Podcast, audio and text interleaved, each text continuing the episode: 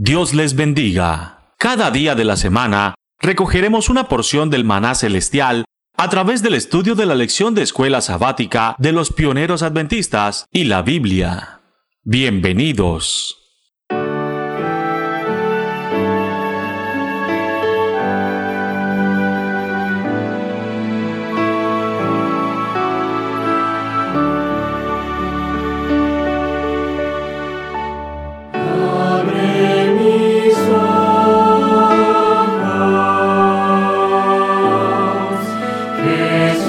Hermanos, ¿qué tal? ¿Cómo están? Dios los bendiga.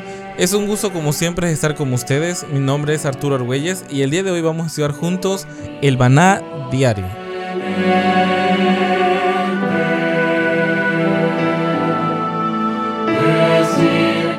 Recuerden hermanos que estamos en la lección número 12, ya estamos por concluir esta lección de la vida de Cristo, la parte 2 para el cuarto trimestre de 2019 y ha sido un gusto hacer este viaje con todos ustedes conociendo la vida de Cristo, cómo en su vida podemos obtener un testimonio eficaz para nuestro día a día.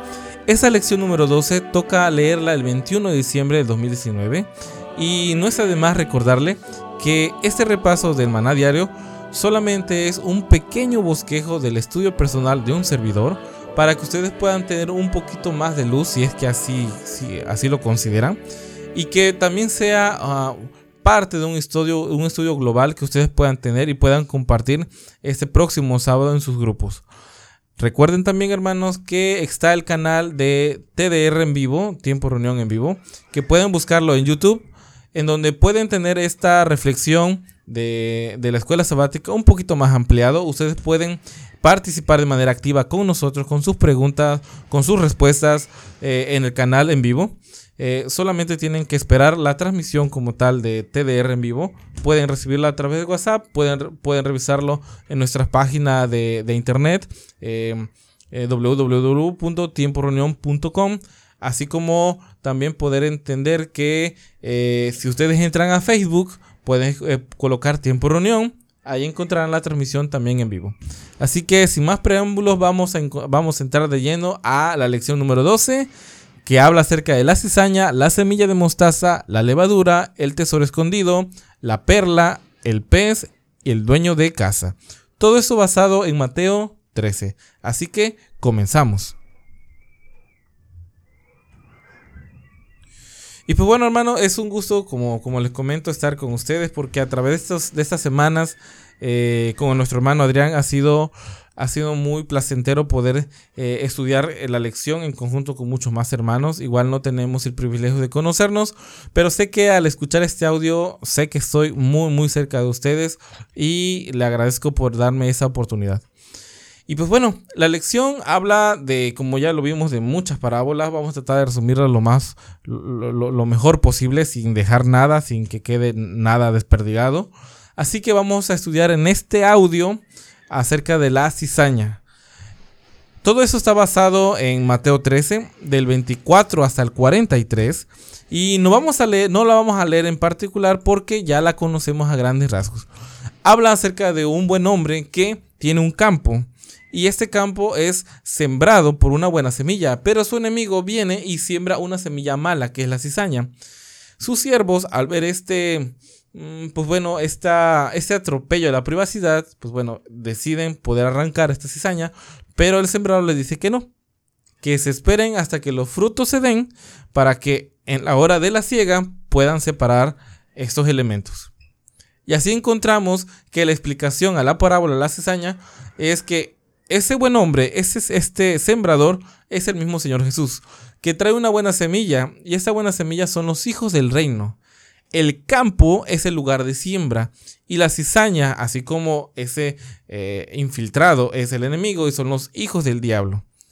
Y este momento en donde va a haber la ciega es cuando se arranca completamente eh, toda esa cizaña y va a ser el día de juicio final. Así que teniendo estos elementos en claro, podemos encontrar de que mucha la interpretación que tenemos acerca de esta parábola puede ser un poco equivocada ya que el lugar en donde está sucediendo todo esto es en el mundo. Y en el mundo existen personas de dos tipos. Unas que son cristianos y otras que aparentan serlo. ya que la cizaña como tal tiene esa peculiaridad de parecer muy, mucho, mucho, mucho al trigo. Pero no es hasta que los frutos florecen en donde podemos encontrar las diferencias notorias de ambos productos. Y es así como que se utilizan frases y, bueno, textos de, bueno, de la hermana de la NG en Evento de los Siglos, eh, Evento de los Últimos Días, perdón, en la página 177. No voy a entrar en detalles, pero habla acerca de que en la iglesia ocurrirá una división. Se formarán dos grupos, el trigo y la cizaña, y juntos crecerán hasta el momento de la cosecha. Y bueno, se sigue hablando acerca de de, este, de esta parábola. Y muchas personas se detienen ahí sin analizar el contexto pleno de la, de la parábola y se determina que aquellas personas que no apoyan a la organización ni sus fines como tal, pues bueno, son parte de esta cizaña que simplemente está tratando de causar división. O de aquellas personas que están tratando de cometer un terrible error al tratar de separar a los hermanos de, de, de estas organizaciones y pues bueno, de esta manera romper con el propósito del sembrador.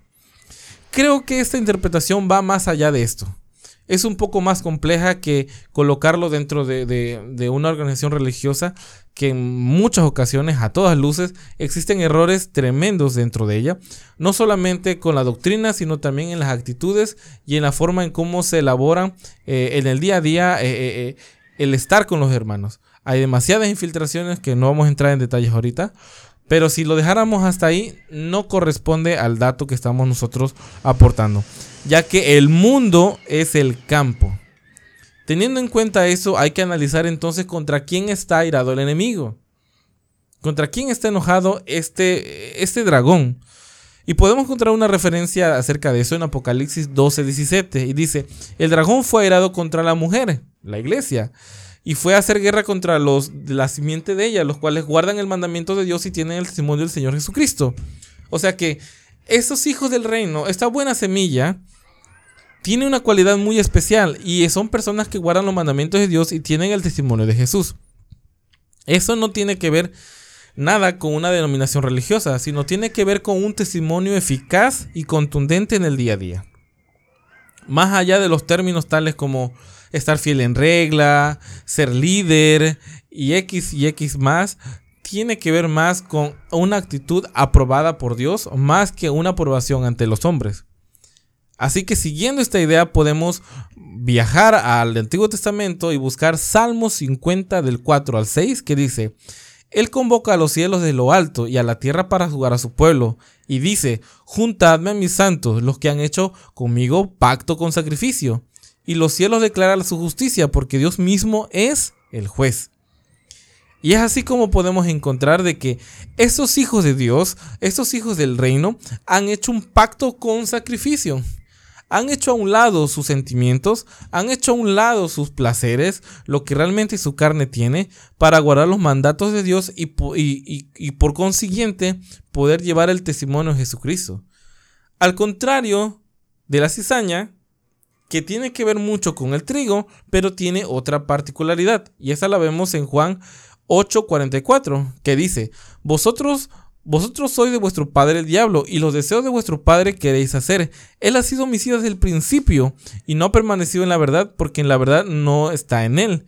Cuando habla mentira, de suyo habla, porque es mentiroso y padre de mentira.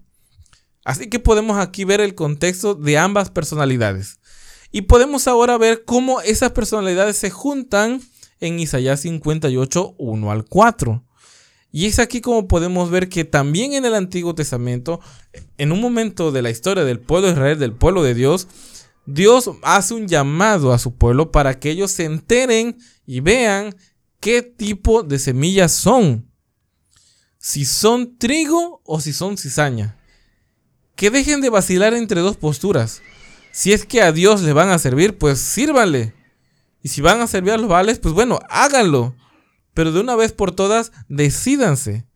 Ya que tanto eh, eh, eh, el agua tibia, el, perdón, el agua fría como el agua caliente, hay oportunidad de salvación porque están en unos extremos en donde se pueden dar cuenta claramente de su estado.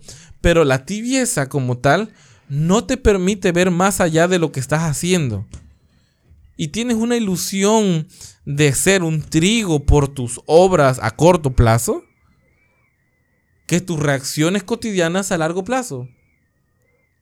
Me explico. Todos los días yo me levanto y me declaro para mí mismo, soy un hijo de Dios, soy un buen cristiano, pero a la hora de conducir mi carro, ¿cómo ando respondiendo cuando alguien se atraviesa? Pequeños detalles, cosas que vamos avanzando día a día y que dan a entender quiénes somos. Leemos en Isaías 58 del 1 al 4 que dice, clama voz en cuello, no te detengas, alza tu voz como trompeta y anuncia a mi pueblo su rebelión y a la casa de Jacob su pecado, que me buscan cada día, quieren saber mis caminos como gente que hubiese hecho justicia y que no hubiese dejado la ley de Dios, me piden justos juicios y quieren acercarse a Dios. Porque dicen, ayunamos y no hiciste caso, humillamos nuestras almas y no te dices por entendido. He aquí que el día de vuestro ayuno buscáis vuestro propio gusto y opriméis a todos vuestros trabajadores. He aquí que para contiendas y debates ayunáis y para herir con el puño inicuamente no ayunéis como hoy, para que vuestra voz sea oída en lo alto. Vamos a hacer un salto tremendo en los capítulos hacia atrás en Isaías 1 del 10 al 14 para seguir entendiendo el contexto de este pueblo y el llamado que se le hace a dejar de ser cizaña. Dice, príncipes de Sodoma, oíd palabra de Jehová, escuchad la ley de, nuestro Dios, pueblo de Gomorra. Mm, ¿Por qué lo llama así? Seguimos leyendo. ¿Por qué, ¿Por qué dicen ¿Para qué me sirven? Perdón, dice Jehová, la multitud de vuestros sacrificios me, han fastidiado, perdón. Han hastiado hoy los holocaustos de carnero y de cebo, de animales gordos. No quiero sangre de bueyes, ni de ovejas, ni de machos cabríos. ¿Quién demanda esto de vuestras manos cuando venís a presentar delante de mí para que para hollar mis atrios? No me tragas más vana ofrenda, el incienso me es abominación, luna nueva y días de reposos. El convocar, asambleas no lo puedo sufrir, son iniquidades. Vuestras fiestas solemnes, vuestras lunas nuevas, vuestras fiestas solemnes las tiene aborrecidas mi alma, me son gravosas, cansadas, estoy de soportarlas. Y sigue y sigue y sigue y sigue. ¿Por qué estoy hablando de esto y por qué me salí de la, de la parábola? Porque el mensaje que se está transmitiendo en la parábola es, nuevamente, dice, el que siembra la buena semilla es el Hijo del Hombre, el campo es el mundo, la buena semilla son los hijos del reino y las cizañas son los hijos del malo. El enemigo es el que sembró, que el sembró es el diablo y la ciega es el fin de los siglos y los segadores son los ángeles. Si tenemos todo este contexto y nos vamos nosotros al mensaje del primer ángel, que dicho sea de paso, el próximo trimestre lo vamos a estar leyendo, dice el primer ángel de que viene un juicio. Dice que salió un ángel por el mundo a predicar a todos, diciéndole que viene un juicio. Y en este juicio vamos a ser juzgados por nuestro concepto de adoración. Entonces, si en un momento dado viene un juicio y se nos está avisando con antelación, es para que, para que lleguemos a este juicio estemos preparados.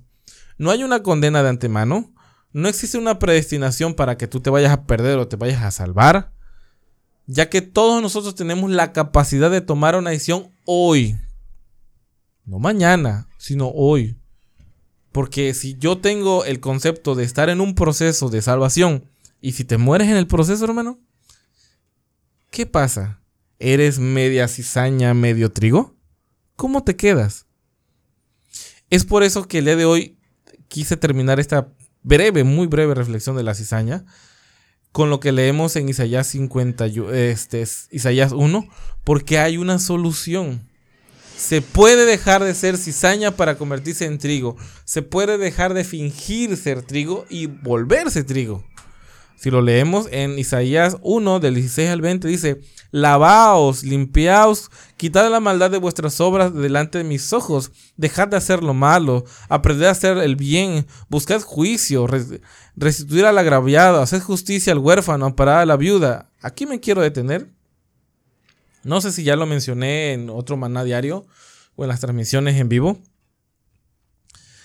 Pero un servidor recibió una lección tremenda de un hermano que espero que pueda contar su, testimonio muy pronto. Ese hermano aprendió el Evangelio dentro de la cárcel, él ha salido ahora y él ha tenido oportunidad de dar testimonio de lo que, de lo que cree.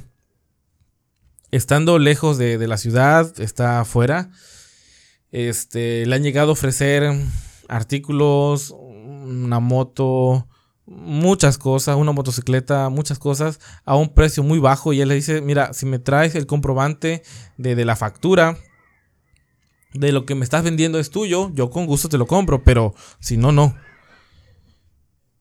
Esto está tratando de él enseñar la justicia.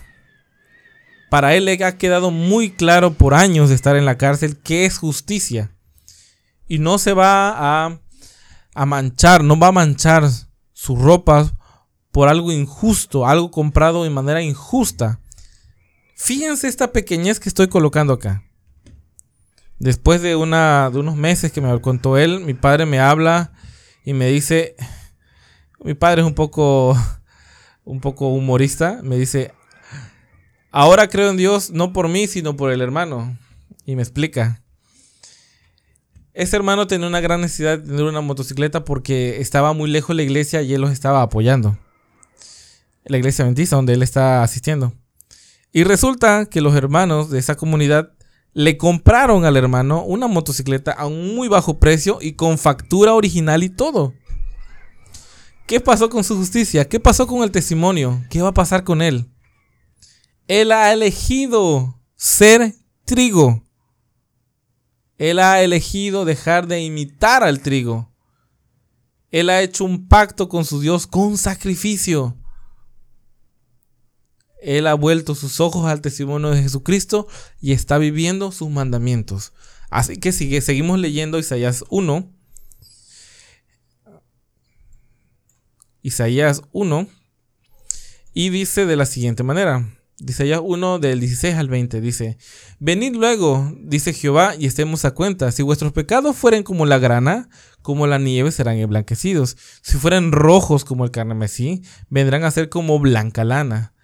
Si quisieres y oyeres y comieres y comieres del bien de la tierra, si no quisieres y fueres rebeldes, seréis consumidos a espada porque la boca de Jehová ha hablado. Y curioso porque esto que, hemos leído coincide con lo de la explicación de la cizaña y dice que en el 42 dice que la cizaña es recogida y los, que, y los echarán al horno de fuego y allí será el lloro y el crujir de dientes. Entonces los justos resplandecerán como el sol en el reino de su Padre. El que tenga oídos, oiga, para oír, oiga. Así que hermano, vamos a dejar hasta aquí esta parte de la lección. Le invito a que puedan ustedes estar pendientes del próximo audio para seguir analizando. Pero siempre, siempre es muy importante sacar una reflexión de todo esto. ¿Qué eliges ser hoy? ¿Trigo o cesaña? ¿Aún no sabes qué eres? Mira cómo fue tu proceder ayer. ¿Cómo lo fuiste hoy por la mañana o hoy por la tarde? No pasa nada. Busca a tu Dios de rodillas, habla con Él claramente lo que está pasando contigo y pide un milagro. Porque lo puede existir. Así que hermano, gracias por dejarme entrar a tu casa. Esto ha sido el Maná Diario. Recuerden que estamos repasando la lección número 12 de la vida de Cristo, parte 2 de este último trimestre, del último cuarto cuatrimestre, este de trimestre del 2019. Así que los invito a, a escuchar el próximo audio. Porque vamos a estar hablando. Vamos a estar hablando de la semilla de mostaza, la hoja, el tesoro oculto y la perla. Así que gracias hermanos y nos estamos viendo hasta el próximo audio.